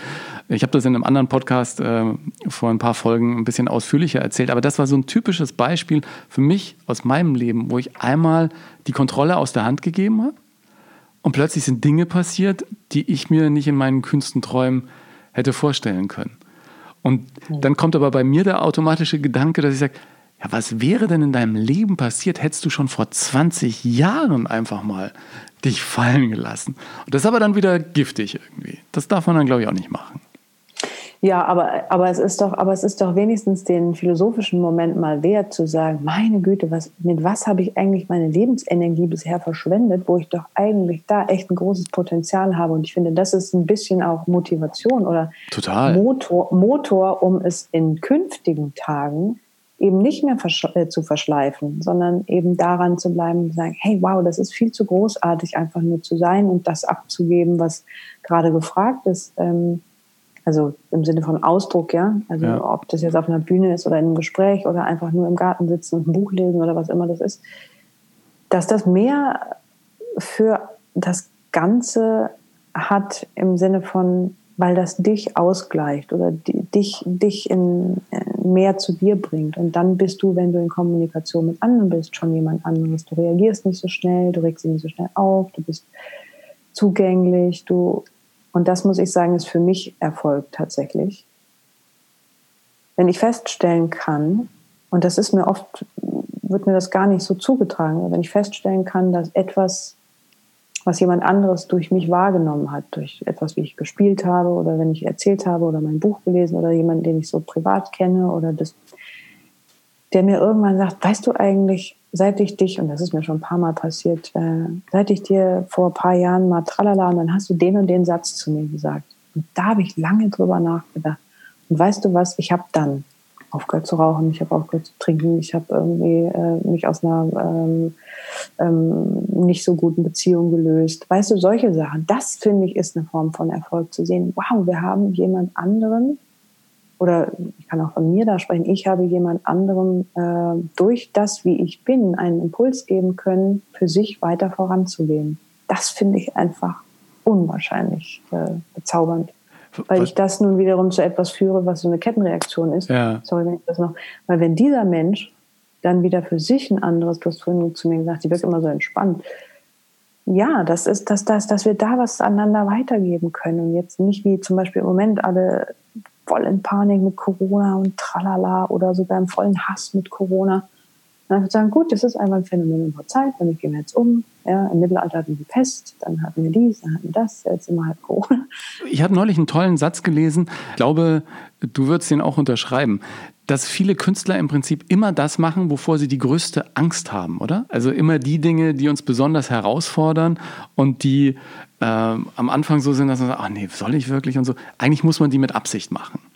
Jetzt fragst du mich was, da komme ich wieder mit dem großen Parkett und nicht mit dem kleinen Individualfall. Das ist wahrscheinlich irgendwie schon fast, fast äh, lustig, äh, das so zu hören. Aber aus meiner Perspektive, es gibt ähm, im Sanskrit ein, das Wort für Kunst, Art, äh, war, ist im, im Sanskrit das Wort Tra, T-R-A, also Art mhm. umgedreht. Ja. ja. Und das heißt eigentlich äh, sozusagen im Dienst der Wahrheit. Ja? Künstler heute sind aus meiner Perspektive nicht mehr im Dienst der Wahrheit. Lustigerweise haben sich nicht, haben sich nicht nur die Buchstaben umsortiert von Tra zu Art, ja? sondern auch der Umgang damit, nämlich die Frage, ähm, was habe ich davon, wenn ich eine Rolle spiele? Kann ich mich daran abarbeiten? Kann ich da was entdecken? Kann ich da die Welt verbessern? Kann ich da, kann ich da, kann ich da, kann ich da? Anstatt zu sagen, okay, welche Rolle ist im Angebotshorizont? Ähm, habe ich die Kraft, diese Rolle zu spielen, weil meine Landebahn für diese Themen, frei ist? Ja, um das nochmal aufzugreifen, was wir vorhin hatten um damit entsprechend eine Geschichte zu erzählen, die, die es zu erzählen gilt? Oder geht es um mich? Und äh, da, deswegen würde ich sagen, ja, bei den meisten Künstlern ist es tatsächlich eine Frage von, wow, da wage ich mich mal an ein Thema ran. Dann ist es aber eher so, ich habe eine Rolle und bin froh, dass die kommt, weil die nehme ich jetzt zum Anlass, um ein paar von meinen Hürden auf meiner Landebahn mal wieder aufzuräumen. aufzuräumen. Ja? Und das ich, ich sehe aber unsere Verantwortung als Schauspieler eher darin, diese Landebahn im Alltag aufzuräumen, dass wir, egal was für ein Rollenangebot kommt, dass wir mit den Figuren gehen können, die wir gefragt sind zu spielen. Aber dann hätte ja Schauspielerei trotzdem irgendwie was Therapeutisches, oder? Weil man sein eigenes das, Leben daran auch ein bisschen abarbeiten kann an den Rollen. Ja, das meine ich. Das hätte es ja eben, wenn ich eine Rolle nehme, um anfangen, meine ja. Hürden aufzuräumen. Wenn ich aber sage, ich räume meine Hürden auf, um die Landebahn freizugeben für die Rollen, dann hat es eben nichts Therapeutisches mehr, sondern dann ist, der, ist das ein Beruf, der tatsächlich eine Reflexion ist. Und das ist für mich auch wirklich, viele, viele ziehen ja sehr viel, wie soll man sagen, ähm, Selbstverwirklichung aus diesem Beruf. Ja. Du gar nicht. Aber was heißt denn, mh, nicht mehr. Früher war das auch so. Aber was, was heißt denn Selbstverwirklichung? Also selber wirklich zu werden. Das ist dann wieder dieser therapeutische Ansatz. Durch ne? was anderes, was eigentlich gar nicht wirklich ist, ne? Ja, genau. Und um etwas sein zu können, was nicht wirklich ist, weil es ist ja fiktional ausgedacht, muss ich aber wissen, was, was wirklich ist. Also wer ich wirklich bin, dass ich in dieses, was immer das sein soll, reinschlüpfen kann, also in diese andere Figur, diese anderen Worte zu benutzen, eine andere Gestik, ein anderes Outfit, eine andere Bewegung, eine andere, alles ist ja anders. Das erdenke ich mir nicht, das kommt aber automatisch, weil es ist ja jemand anderes. Aber das kann ich nur dann sein, wenn ich weiß, wer ich bin, dass ich immer bewusst einsteigen kann in die Rolle und wieder aussteigen kann. Der hm. Teil ist total wichtig. Weil sonst kriegt, was kriegt das Publikum denn sonst ab? Das Publikum kriegt sonst eigentlich ist stiller Beobachter beim Landebahnaufräumen, ja, oder? oder ja, das Publikum ist stiller Beobachter bei ein, dabei einer Figur und einer Geschichte wirklich lauschen zu können. Ja. Deswegen sage ich, ist Schauspiel einer der verantwortungsvollsten Berufe, die wir überhaupt haben. Weil wenn du mir überlegst, wie viele Leute Netflix-Abonnenten sind, Fernseh gucken, Streamingdienste bedienen, kein, oh Netflix, darf man das jetzt sagen? Also Streamingdienste bedienen, ähm, so Filme sind ja fast 24 Stunden auf allen Bildschirmen, überall läuft den ganzen Tag eine Flimmerkiste. Ne? Also, ja, also Schauspiel ist, meine Herren. Ein, ein verantwortungsvoller Beruf und äh, da wären wir jetzt aber auch wieder bei dem Punkt, dass du dann wirklich wissen müsstest, wenn du es dann professionell machst, was das professionelle Menschsein ausmacht um genau. dann dort sozusagen die Landebahn oder die ganze Palette für all die Rollen zur Verfügung zu haben, die da sind. Hat denn dein Blick auf das, was das Menschsein ausmacht, und ich komme jetzt nochmal auf den Autounfall zu sprechen, nicht auch durch diese außergewöhnliche Begegnung mit äh, dem Tod oder der in Anführungsstrichen anderen Seite, dich auch komplett den Blick auf das Leben verändert? Hat es. Aber es hat mich eher bestärkt in dem, dass ich als Kind, und jetzt kommen wir nochmal ganz kurz auf die Frage, die ich dir vorhin so ein bisschen weggeknapst habe mit der, mit der wilden Jugend ich weiß nicht, ob es dir auch so ging, aber wenn mein Vater die Treppen hochkam bei uns im Haus äh, und ich saß mit meiner Schwester im, im Kinderzimmer, dann habe ich am Klang dessen, wie er die Treppen hochgekommen ist, gewusst, wie der drauf ist. Wir sind da so fein als Kinder, mhm. wir kriegen solche Sachen alle mit. Ne? Heute ignorieren wir das total. Und ich würde eher sagen, dass dieser Unfall mich wieder auf Null gesetzt hat, mit all diesen ganzen Verflechtungen im Außen irgendwie gerecht zu werden, das alles mal loszulassen für einen Moment, den Erfahrungshorizont mir wieder frei zu schaufeln, zu sagen, okay, ich war jetzt eben tot, ich bin aus meinem Körper raus, ich bin in die Zwischenwelt gegangen, um zu, um zu erkennen, oh, wow, ey, stopp mal, das ist alles mehr als nur Menschsein. Du hast es in deinem Buch ähm, wirklich schön beschrieben, oder? Du sagst, dass das ja genau der Moment war, in dem du im Prinzip vertraut hast und im Moment des Unfalls alles losgelassen hast und dein komplettes Leben sozusagen in die Hand des Schicksals gegeben hast? Ich habe mein, mein Leben in, aus diesem künstlichen Gedanken dessen, dass ich es ja irgendwie in der Kontrolle hätte, was eine vollkommene Illusion ist, äh, reingegeben in, wie sagt man so schön, das, das Rad des Lebens, den Rhythmus des Lebens. Schicksal in dem Sinne gibt es für mich nicht. Also ich glaube, dass alles ähm, einen Rhythmus hat und dass alles eine Ordnung hat, die wir mit unserem Verstand überhaupt nicht greifen können, die viel größer ist. Das ist, das ist, das ist ohne Worte. Das, das, das erlebe ich jeden Tag immer wieder aufs Neue, wo ich denke, wow, ey, da gibt es irgendwas, was viel mehr, viel mehr einen Überblick hat, als wir uns das überhaupt nur vorstellen können. Aber hast du da so einen kleinen Einblick dann bekommen in dem Moment? Oder was, was ist da genau passiert? Meinst du jetzt den Moment, als ich aufgeprallt bin mit dem Wagen oder als ich dieses Todesmoment in der Nacht hatte? weil das sind zwei verschiedene Momente. Vielleicht beschreibst du doch mal, was du äh, an dem Abend erlebt hast, wie es überhaupt dazu gekommen ist und was dann in der Folge passiert ist, was du jetzt als Zwischenwelt bezeichnet hast. Also der entscheidende Moment ist erstmal der des Loslassens. In dem Moment, als ich auf der Autobahn merkte, ich habe keine Kontrolle mehr über den Wagen und jetzt geht hier irgendwas anderes los. Äh, ich wusste, ich wusste, das war's. Ich wusste einfach, das ist jetzt das Ende äh, der Fahnenstange. Also hier ist jemand reingefahren, ne? Oder? Mir hat jemand die, also wenn man von Vorfahrt auf der Autobahn sprechen kann, im Sinne von, ich war auf der linken Spur und er kam von rechts rüber gezogen und hat sich nicht bemerklich, also bemerkbar gemacht durch Blinker oder irgendwas. Das heißt, er ist mir voll vor vors, vors Auto gezogen. Der hat überhaupt nicht geguckt. Und ich musste dann halt voll in die Eisen gehen und äh, das hat der Wagen nicht gepackt aus der Geschwindigkeit von 160, obwohl die Straße trocken war. Und dann bin ich in Schleudern gekommen, in die Leitplanke geknallt und dann ist das ganze Ding zu einem Todesgeschoss geworden. Und aber als ich merkte, ich habe da keine Chance mehr, dieses Loslassen, was du gerade adressiert hast, das war wirklich das, so dieses, ich hatte bis dahin mich immer in der, wenn ich das mal so sagen darf, Arroganz gewähnt, dass ich mein Leben im Griff habe. Ja, dass ich das alles irgendwie, auch wenn es mal chaotisch ist oder auch wenn es mal Probleme gab oder so, aber at the end, I'm on top of it. Ja, das war immer so mein, mein Lebensgefühl. Und in dem Moment war mir klar, hier ist gar nichts mehr on top of it und ich habe hier auch nichts mehr in der Hand. Ich habe auch hier nichts zu melden. Nicht wirklich. Und das mal zu verstehen, dieses Loslassen, dass das das Einzige war, was mich hat überleben lassen tatsächlich. Dass ich mir sonst alle Knochen gebrochen hätte, wäre ich in dieser Härte geblieben und in dieser Kontrolle, auch körperlich. Und dann lande ich eben nun da auf dieser Intensivstation, äh, Klappe zusammen, Lunge geplatzt. Ich wäre in meinem eigenen Blut quasi fast ertrunken, was mir in die Lunge gelaufen ist, weil die Bronchien eingerissen waren. Und dann bin ich eben ins Koma gefallen und in dieser ersten Nacht im Koma gab es eben einen Moment, äh, da war vorbei. Also da hat, da hat alles mal kurz aufgegeben, wie man so schön sagt, tot. Ich war tot. Und dann bin ich aus dem Körper so raus. Das klingt jetzt so komisch, aber das ist gar nichts Virtuelles, mal ganz praktisch. Du kannst dich mit mir jetzt hier unterhalten, da sitzen, wo du gerade sitzt. Ich sitze da, wo ich gerade sitze. Es ist der so und so im Jahre 2020, bla bla. Aber mit deinem Bewusstsein kannst du in deine Kindheit reisen, zum Beispiel, haben wir gerade von gesprochen. Du kannst mit deinem Bewusstsein in das letzte Jahr gehen. Du kannst mit deinem Bewusstsein in das, was ist morgen für ein Termin gehen, ja. Das heißt, wir können an zwei Orten wenigstens, wenigstens, und es sind noch viele mehr, multi, multiple äh, Plätze, an denen wir uns aufhalten, sein mit unserem Bewusstsein. Nicht nur hier im Hier und Jetzt in unserem Körper. Und das ist mir in dem Moment klar geworden. Also ich bin aus diesem Körper mit meinem Bewusstsein raus.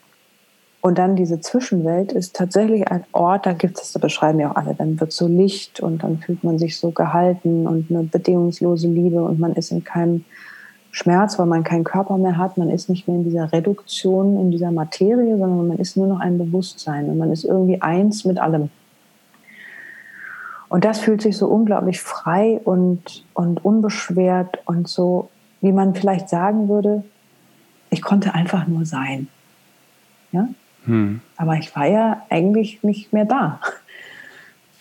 Und was ich eben lernen konnte durch diesen Sprung in, dieses, äh, in diesen Bewusstseinszustand in dem Moment, als ich mich wieder entschieden habe zu sagen, oh, es ist, erstmal war natürlich so schön hier, ich will hier nicht wieder weg, bla bla. Ist das wirklich Und, so?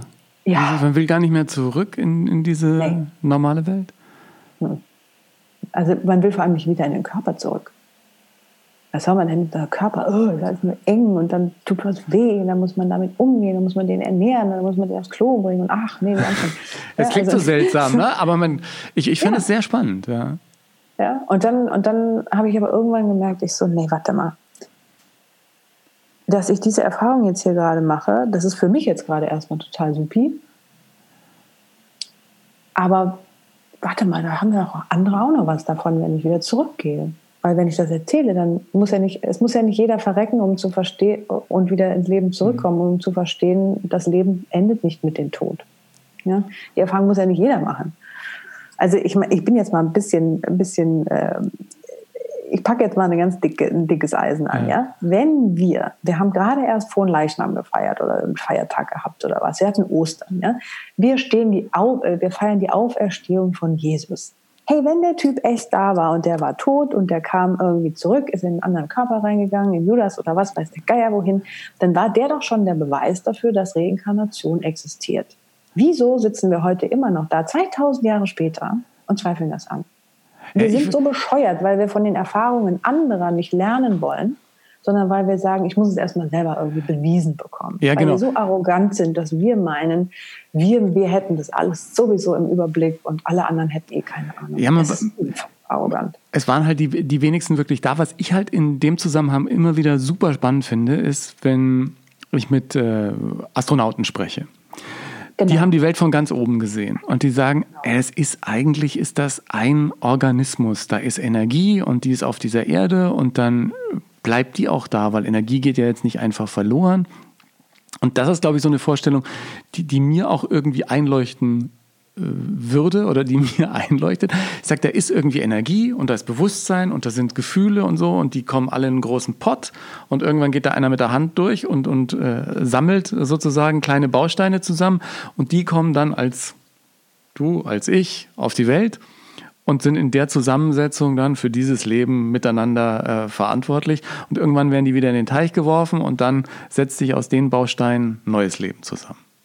Mhm. Das ist so meine kindliche äh, Vorstellung davon, dass, äh, dass das Leben immer weitergeht. Finde ich auch eine sehr heilsame Vorstellung. Ingo, das ist so bezaubernd. Alleine wie du das jetzt gerade sagst. Ne? Und du sagst kindliche Vorstellung. Das ist so, oh, das ist so zugänglich, das ist so schön, das hat eine Wärme, das ist leicht, das ist liebevoll, wenn du das so sagst. Ne? Aber wenn ich dann in die Realität gucke und dann zum Beispiel auch wie du jetzt einen, einen Bericht von einer russischen Astronautin, die eben darüber geschrieben hat, was sie wahrgenommen hat, als sie war, äh, als sie im Weltall war, ne, die quasi mundtot gemacht wird für das, was sie da erlebt hat. Wir sind so korrumpiert in unserem Wahrnehmungsvermögen, dass wir es nicht zulassen wollen, dass es da etwas gibt, das einfach einen größeren Zusammenhang herstellt. Wir wollen einfach sagen, die Luft, die uns umgibt, ist ein sogenanntes Nichts. Hm. Aber dass dieses Nichts, was uns umgibt, irgendwie die ganze Masse ja hier auch zusammenhält, wie kann es denn sein, dass wir ewig und ewig und ewig immer Mond und Sonne sehen und Mond und Sonne und Mond und Sonne und alle Planeten an ihren Plätzen sind und das, das wird ja irgendwie in einer Ordnung gehalten. Was hält das in Ordnung? Und die Astronomen oder Astronauten ähm, sagen dann, ja, die schwarze Masse, die dunkle Masse, was ist das? Für die ist das definitiv kein Nichts. Ja. Aber wir sagen, es ist ein Nichts, ja, weil wie, wir es nicht greifen können. Wie war denn das für dich, der du das erlebt hast, was du jetzt berichtet hast, und kommst dann wieder zurück in dieses Leben? Hast du im Moment überlegt, erzähle ich das jetzt oder ist das, wie, wie, wie, wie kommt das denn bei den Leuten an? Denken die jetzt, ich habe irgendwie, bei mir ist irgendwas? Oder ähm, nehmen die das dann auch ernst? Waren das Gedanken, die dir kamen? Ehrlich gesagt habe ich erstmal nicht viel gedacht. Ich musste mich erstmal darauf besinnen, wieder atmen zu können. Ähm, aber in dem Zusammenhang war ich natürlich, war mein Bestreben, mich sofort mitteilen zu wollen. Ich bin jemand, ich, ich teile gerne hm. und teile mich auch gerne mit. Und äh, an der Stelle gab es viele, viele Fragezeichen. Ja. Hä, hä, Moment mal, stopp mal, ich komme nicht mehr mit. Was? Himmel, Zwischenwelt, wir kommen wieder, wir waren schon tausendmal da, bla bla, was redest du da? Also nach dem Motto, hey, vorher warst du doch diejenige, die noch bei der Sperrstunde auf dem Tresen stand und nach dem letzten Schnaps gebrüllt hat. Was ist mit dir denn passiert? So, oder Jura studiert hat, ne? Oder Jura studiert hat oder sonst irgendwas. Ich will das jetzt um Gottes Willen nicht immer alles so schwarz-weiß malen, aber am Ende des Tages äh, ist es ein Stück weit so, ich habe einfach verneint, dass es etwas mehr gibt als das Menschsein. Und dann komme ich auf einmal aus dem Krankenhaus und behaupte das krasse Gegenteil. Wer war da? War deine Familie so ein bisschen verwirrt? So, ja, wann waren Freunde und Familie so ein bisschen ich meine, die waren erst mal wieder froh, dass du da warst, ne? Und dass du das alles ja, überlebt hast. Ja, die waren schon, klar. Die waren froh, dass ich das überlebt hatte, dass ich wieder da war. Gab auch Tränen und ich hatte Angst, dass du stirbst und das ganze Programm. Ja. Und ich so, yo, und wenn ich gegangen wäre, wäre ich halt gegangen. Und alleine so eine Reaktion war schon so, wie meinst du das denn jetzt? Ja, du hattest dann überhaupt keine Angst geweint, mehr, ne? Wo ich so dachte, so, ja und? Dann wäre ich halt tot gewesen. Ja. Aber ich wäre ja wiedergekommen. Ich hätte dann vielleicht nicht Christina geheißen und ich wäre vielleicht auch keine Frau gewesen, also vollkommen, vollkommen egal. Aber ich wäre ja wiedergekommen. Ja. Und dann siehst du so Gesichter und denkst, okay, warte mal, ich muss irgendwie unterwegs mal jemanden mitnehmen, weil die denken jetzt, ich bin mir Schugge. Ja. Und dann, und dann habe ich natürlich angefangen, versucht, es zu bridgen. Ja. Und habe versucht zu erklären und zu sagen. Und dann gab es wirklich ganz, ganz viele Fragezeichen immer bei meinem Gegenüber. Und irgendwann, das ist der Punkt, das musste ich lernen. Dass es nicht darum geht, dass ein anderer keine Fragezeichen mehr im Gesicht hat, und dass auch ich nicht dafür verantwortlich bin, dass diese Fragezeichen weggehen, sondern dass ich damit leben muss, dass wenn ich sage, was ich wahrnehmen kann, dass eben andere Leute Fragezeichen im Gesicht haben. Ja. Vielleicht sind es ja auch die richtigen Fragen. Ne? Rückschrecken lassen ja. muss. Also eben nicht jedem, not, not the need to be everybody's darling. Ja, ja genau. Das sagst du jemanden, der ähm, der auf die Bühne und ins Fernsehen gegangen ist, um, um Leute glücklich zu machen ne? und um Darling auch zu sein. Das, ja, was äh, meinst du? Das ja auch mit, ein Stück ja. Jetzt ist ganz, ja. Ganz, aber ich, das möchte ich aber ganz kurz sagen, weil das ganz wichtig ist. Guck mal, ein kleiner Moment in, ein, in einer Kindheitsgeschichte. Du stehst da und äh, du möchtest irgendwie unbedingt noch gerne mit deinen Freunden spielen und deine Mama holt dich ab. Ja, sagt, so komm Ingo, wir gehen jetzt nach Hause und du willst aber noch spielen.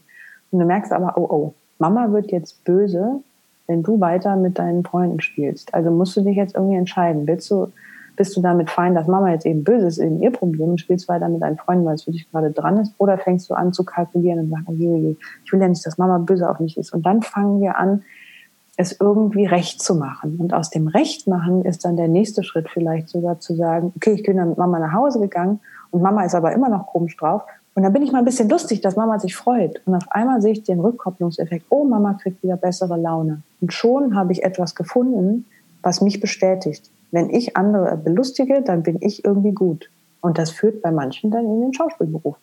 Ja, genau. Oder ja, also, oder in den Moderationsberuf ja, genau. oder in die Bühnentätigkeit, Stand-up-Comedian, äh, Politiker, was jetzt, was jetzt ja nicht heißt, dass das grundsätzlich äh, schlecht ist, sondern nö, umso nö. wichtiger, sich mal mit sich selber auseinanderzusetzen und zu gucken, warum bin ich eigentlich da gelandet, wo ich bin und ist es das, was äh, mein Leben unterm Strich ausmachen soll. Ich würde noch das mal gerne das Putzen der Landebahn, ja. genau. ich, ich würde noch mal ganz gerne kurz zu diesem Unfallzeitpunkt zurückgehen. Ähm, ja. Weil du hast in keinem Wort erwähnt, dass du irgendwelche richtigen Ängste hattest oder so. Kann das sein? Nee, hatte ich auch nicht. Also du hast gedacht, es ist vorbei und du warst fein damit. Weißt du, weißt, weißt du, wann ich wirklich Angst hatte? Es gab einen Moment, da hatte ich ein Gefühl von Angst. Ja? äh, nicht, nicht wirklich eine Angst, aber ähm, ich hatte ein bisschen Angst, als ich wieder aus dem Koma wach wurde und merkte, ich bin in diesem Körper zurück, dass mir klar war, ach du Scheiße, jetzt habe ich die Verantwortung mit diesem ganzen Einblick in, diese, in dieses, was eigentlich die Wahrheit der Menschheitsgeschichte ist, wenn man so will. Damit soll ich jetzt sozusagen wieder in den Club zurück äh, und weiter tanzen. Wie, wie, wie soll ich das hinkriegen? Das war mir, das war, das schien mir eine unlösbare Aufgabe. Aber wie hast du es dann gelöst? Naja, erstmal bin ich mit der Angst gegangen, dann habe ich versucht, mich wieder anzupassen und wieder mitzutanzen. Dann habe ich gemerkt, damit tue ich mir noch mehr weh, als wenn ich äh, so. Und dann musste ich einfach, das ist ein Prozess. Ja? Mhm. Und dann bin ich in diesen Prozess reingegangen, zu sagen, okay, es ist damit nicht getan mich wieder anzupassen und mich wieder zu überschreiben, sondern Wege zu finden, dass ich das, was ich wahrnehme, mitteilen kann, ohne mich selber in Frage zu stellen oder zuzulassen, dass andere das tun. Ja. Und was würdest du unterm Strich sagen? Menschsein und Wahrheit, das sind ja so die zwei großen Dinge, die du jetzt durchs Leben trägst. Ne? Nicht nur, weil der Krimi in Wahrheit heißt und, äh, ja, nee, das, und dein Musikprojekt schönes äh, und dein, äh, das Musikprojekt More Than Human. Was würdest du sagen, ist äh, das Wichtigste, was du uns mitgeben würdest? Ja, ist, ich, ich glaube, ich kann greifen, was du mich da gerade fragst. Aus meiner Sicht ist es äh, vor allem eins. Fakt ist, du hast einen Körper, in dem du drin bist und in dem du dich als Ingo wahrnimmst und so bezeichnet man dich auch und das steht auch in deinem Pass und ich habe einen Körper, an äh, der Christina heißt und das steht auch in meinem Pass und so nimmt man mich auch wahr, aber am Ende des Tages sind wir voneinander nicht getrennt. Auch wenn wir durch diese Körper das Gefühl haben, es gibt eine Trennung zwischen dir und mir. Ja, das heißt nicht, äh, dass wir jetzt äh, irgendwie alle miteinander verliebt, verlobt und sofort heiraten. Das ist damit nicht gemeint. Damit will ich nur sagen, ist, dass unser Bewusstsein, unsere Seelen haben einen gemeinsamen Ursprung. Und dieses große Bild, genauso wie du gerade eben von den Astrologen gesprochen hast, dass alles zusammenhängt, diesen Zusammenhang einfach mal wieder und wenn es nur erstmal im Gefühl mal zuzulassen, das führt automatisch zu einem komplett anderen Wahrnehmen und von da aus zu einem komplett anderen Leben, einem anderen Miteinander. Wenn jetzt jemand das hört und sagt, ähm, das ist mir jetzt noch ein bisschen arg zu hoch, äh, zu hoch ja.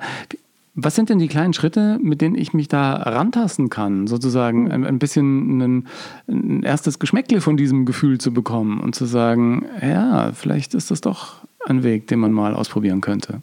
Hm. Das, also das erste ist, das, das erste ist, und damit fängt es ja immer irgendwie an. Wenn ich, wenn ich den Gipfel eines Berges so schön finde und mit dem Fernrohr angucke und sage, boah, das möchte ich auch gerne, muss ich aber trotzdem im Berg, äh, im Tal mal irgendwann die Schuhe anschnallen und loslaufen, damit ich da oben mich mal selber aufhalten kann. Ja? Diese kleinen Schritte sind also die Momente zu sagen, so, okay, zum Beispiel, ich unterhalte mich mit jemandem. Und mal so ganz banal, fühle ich mich dabei wohl? Habe ich das Gefühl, ich dominiere das Gespräch? Habe ich das Gefühl, ich warte eigentlich nur, bis der andere fertig ist, um antworten zu können und sagen zu können, was ich zu sagen habe? Oder lasse ich mich wirklich auf das ein, was ich da höre? Das sind alles solche kleinen Dinge. Oder zum Beispiel, ich habe das mal in der Sendung auch zu dir gesagt, was ganz Banales. Bin ich fähig, drei Minuten lang meine Zähne zu putzen, ohne über gestern, morgen oder sonst was nachzudenken? Einfach nur mal zu sein, Hier und Jetzt. Also das sind wirklich so ganz kleine Dinge. Oder wenn ich zum Beispiel mitkriege, meine Frau sagt was zu mir und das nervt mich gerade. Warum nervt mich das eigentlich? Ist das weil, das, weil sie einfach immer dasselbe sagt und einfach nicht kapiert, dass ich die Dinge anders sehe? Oder ist es so, dass ich die Liebe schon gar nicht mehr für sie habe, weil mich alles mögliche andere nervt, weil mich vor allem nervt, dass ich in ihrer Gegenwart immer versuche, der Mann zu sein, der ich glaube sein zu müssen, anstatt einfach nur mal zu sein dass also quasi meine eigene Verdrehung mich schon so nervt, dass deswegen von außen es mir sowieso niemand recht machen kann. Ja. Aber bei also eurer Beziehung ist alles in Ordnung, oder? Bei unserer Beziehung ist mehr als, mehr als. Wir sind echt gerade an einem, einem wunderschönen Abschnitt. Ihr habt nächstes Jahr aber erst Zehnjähriges, ne? Ja. ja. Aber was haben wir denn? 21, ja, nächstes ja. Jahr. Mhm. Ja, wie, ihr habt ja. das, wie viele Jahre, man, man, sagt dann immer geheim gehalten, aber wusste halt einfach nicht jeder. Ne? Also man, man versucht es ja nicht mit Absicht zu verbergen, oder? Wie war das bei euch? Naja, also ich meine, äh, das mit dem Verbergen weißt du selber, ne, dass heute noch kein Fußballer sich traut, dass er auf Männer steht, weil es im Fußball einfach ein No-Go ist. So ist das äh, auch im, äh, im Schauspielberuf für viele Männer, die Männer lieben oder Frauen, die Frauen lieben, das nicht zu sagen, weil sie dann nicht mehr für Hetero-Rollen vielleicht nicht mehr potenziell nicht mehr besetzt werden mhm. oder irgendwie sowas. Da gibt's alles Mögliche, was da los ist. Und weil das eben alles noch so mit in diesem Gemeinschaftsorbit ist, genauso wie zu sagen, ich komme aus dem Krankenhaus und sage, hey Leute, äh, das Leben ist ein bisschen mehr, uns gucken mich alle an wie ein Auto, ähm, ist das eben jetzt auch so ein Moment gewesen. Und irgendwann habe ich gesagt, ich halte mich nicht mehr zurück, was soll das? Und das waren ungefähr, also wir kennen uns jetzt über acht Jahre und wir haben das ja jetzt erst im Rahmen mit dem Buch, weil das ja auch den Titel trägt, mal ehrlich, kam auch diese Information eben ans Tageslicht. Und das war eben jetzt keine PR-Strategie, ich erzähle mal, ich bin mit einer Frau zusammen und verkaufe ein Buch, deswegen besser oder irgendwie sowas, sondern das war der Teil, den die Journalisten spannend fanden und darauf sind die angesprungen. Ja. Aber für dich hat es bedeutet, dass du ähm, jetzt auch noch mit dem ganz entspannt äh, umgehen kannst und es hatte keine äh, negativen Folgen, die man befürchtet hatte, oder? Du kriegst ja noch du genauso viele Rollen, ich oder? alles also Mögliche also. erreicht. Ein bunter, ein bunter Korb von allen möglichen Kommentaren. Ja. Und das ist ja immer so, es gibt ja eben Sachen, was hatten wir vorhin, warum spricht man? Oftmals einfach, spricht man wirklich, um jemand anderem was mitgeben zu wollen? Und wenn ja, weil man selber meint, dass man es besser weiß oder weil man spürt, der andere kann mit der Information was anfangen. Und mich haben eher mehr E-Mails erreicht, die wirklich eher in die Richtung gingen, zu sagen so, ich sag Ihnen mal, also zum Beispiel, ähm, ich habe davon gelesen, dass Sie mit einer Frau zusammen sind. Ich finde sie trotzdem schön. Und ich dachte, ja. hm, aha, was hat das jetzt damit zu tun? Aber doch, das war positiv gemeint. Also, ja, ich weiß, aber so, ich, ich kann das ja auch lesen. Ich habe das, finde das ja auch nicht böse, aber es ist so lustig. So, was, was ist das für ein Satz? Und warum dieses trotzdem? Das, da musste ich ein bisschen schmunzeln. Da habe ich so gedacht, aha, also das gilt erstmal als Makel, aber es fällt bei mir nicht als Makel auf, oder wie? Also ja. das ist so, das zeigt ja was darüber, wie wir die Dinge grundsätzlich bewerten. Ja. Einen Wert geben, den Dingen. Und ich muss sagen, es ist tatsächlich so, mich haben aber auch, und das darf man wirklich nicht unterschlagen, so unfassbar schöne und sehr tiefgreifende und sehr persönliche E-Mails erreicht von Leuten, die sich total berührt gefühlt haben, abgeholt haben, die gesagt haben, sie haben noch nie so was Ehrliches gelesen, die fühlen sich vollkommen wiedererkannt und all diese Dinge. Aber selbst das irgendwo, so schön das ist, aber meine Aufgabe ist es eben, mich weder von dem einen noch von dem anderen in einen großen Jubel ziehen zu lassen oder in eine große Traurigkeit. Mein Job ist es einfach, morgens aufzustehen, die Liebe äh, zu leben, die ich bin, die, der, der Wahrheit nachzugehen, mich jeden Tag zu vertiefen und nie zu denken, dass es einen Endpunkt gibt. Weil das Universum dehnt sich auch dauernd aus. Warum sollte es für mich irgendwann mal eine Komfortcouch geben, die auf mich wartet? Man setzt mir ein Krönchen auf und dann plattern mir gebratene Trauben, äh, Tauben im Mund. Das ist, glaube ich, diese Paradiesvorstellung. Da glaube ich nicht dran. Ja. Ich finde das äh, total spannend, mit dir in diese Welt so ein bisschen abzutauchen. Ähm, du bist ja auch in der ganz realen Welt. Nächste Woche wird wieder gedreht. In Wahrheit gibt es äh, gerade eine ja. ne super Geschichte äh, auf äh, Arte. Ich glaube, das ist noch in der Mediathek. Ich habe es irgendwie vorletztes Jahr. Ja, Jagdfieber liegt da noch. Genau. Die Anfangsszene äh, genial. Da wird äh, ziemlich viel geballert, um es mal vorsichtig ja, zu genau. sagen. Und wenn du so guckst, was Streamingdienste hergeben und, und was die Filmwelt im Moment hergibt, was, was schaust du eigentlich an? Ich muss sagen, ich gucke im Moment eigentlich gar nichts. Ich gucke im Moment nur die, ich bin in der Jury für einen mittellangen Film äh, Max Ophüls Festival in Saarbrücken und da, das gucke ich. Und, und da haust du einen mittellangen Film nach dem anderen weg. Naja, das jetzt nicht, aber das gucke ich mit Bedacht. Ja. Weißt du, ich nehme mir auch wirklich die Zeit, ich gucke da hin, ich fühle da rein und das ist, das ist wirklich was. Wir, wir sind so gewöhnt, Filme zu konsumieren. Aber eigentlich muss man so einen Film auch erstmal verdauen. Man kriegt ja eine ganze Latte Bilder da am Kopf geschmissen und eine ganze Latte Informationen. Das muss man erstmal, also ich kann nicht einen Film nach dem anderen weggucken. Ich, also ich kann mir vor, ich habe das früher mal gemacht, aber das war dann für mich eher so ein, okay, wie kriege ich mich entertained oder wie kriege ich die Zeit so ein bisschen totgeschlagen oder sowas. Ich habe ich hab das ja immer irgendwie mit dem Beruf verbunden. Ich hatte ja schon beim Radio immer so eine Kinorubrik und dann kriegst du ja. immer so, so Karten, da kannst du dann ins Kino gehen. Ja. Ich konnte dann immer einen Kumpel mitnehmen. Dann haben wir teilweise drei, vier Filme hintereinander geguckt an einem Tag. Das wow, war toll. Das Aber in, ich, jetzt vermisse ich das, diesen Kinobesuch, wo du ins Kino gehst, guckst den Film an und wie du sagst, äh, danach unterhält man sich noch über den Film. Wie fandest du das? Der Teil dann ist der, ähm, der Film auch mhm. verarbeitungsmäßig dann irgendwann äh, bei dir angekommen, ja. Ich bedanke mich ganz herzlich bei dir. Das äh, hat nochmal so eine andere Perspektive aufs Leben gegeben, die ich auch gerne irgendwie mitnehme. Und äh, wir verlinken in den Show Notes auch nochmal den Link zu More Than Human, also mehr als menschlich, dem Musikduo, das du zusammen mit deiner Frau hast. Das freut mich. Aber weißt du, was das Schöne ist, nochmal so als kleinen Appendix, wenn das jetzt nicht so lang ist, nur das nochmal auszu, äh, abzuschließen, ist tatsächlich, was du gerade sagst. In all diesem multidimensionalen Bewusstseinszustand, den wir haben, ja, wo wir überall sein können mit unserem Bewusstsein, ist es trotzdem der Körper, also auch dieses Leben, was uns lehrt, das in die Praxis zu holen und das nicht so als schönen, fantasten Ort zu haben, in dem wir unseren Gedanken abdriften können, sondern das einfach auf die Straße zu bringen, weil das ist ein sehr praktisches und ein sehr reales Dasein, dieses Dasein in dieser Multidimensionalität. Und das ist überhaupt nichts Abgefahrenes. Das ist was sehr, sehr Profundes und Bodenständiges. Und was sehr und Schönes und was sehr Entspanntes, ja. ja. genau. Voll. Alles Dabei Liebe sind die einen eben Bäcker, die nächsten Banker, die nächsten Köche, die nächsten irgendwas und jeder in seinem Ausdruck. Das ist fantastisch. Ich danke dir ganz herzlich, ich wünsche ein schönes ja, Drehen auch. und äh, auf ganz bald dann wieder äh, von Angesicht zu Angesicht und nicht nur virtuell verbunden. Ich freue mich auf dich, Ingo. Danke fürs Gespräch. Ich danke dir. Christina Hecke. Das muss auch ich erstmal alles sacken lassen. Ein wirklich spannendes Gespräch. Den Link zu ihr im Netz und zu In Wahrheit packe ich dir mit in die Show Notes. Da findest du auch ihren Sound von More Than Human und ihr Buch Mal ehrlich. Mehr überraschende Karrierewege von Stars und auch meine musikalischen und Schauspielausflüge findest du in meinem Buch Erfolgsmenschen, das ich dir gern auch nochmal verlinke. Und wie immer freue ich mich, wenn du den Podcast auch mit deiner Community teilst und bei Apple Podcasts eine positive Sternebewertung hinterlässt. Wenn du Zeit und Lust für ein persönliches Feedback an mich hast, mach das, vielleicht ja mit einem Post auf Instagram oder Facebook unter den Beiträgen zur Folge. Dir vielen Dank fürs Zuhören heute und bis zum nächsten Mal bei Nonstop Nomsen.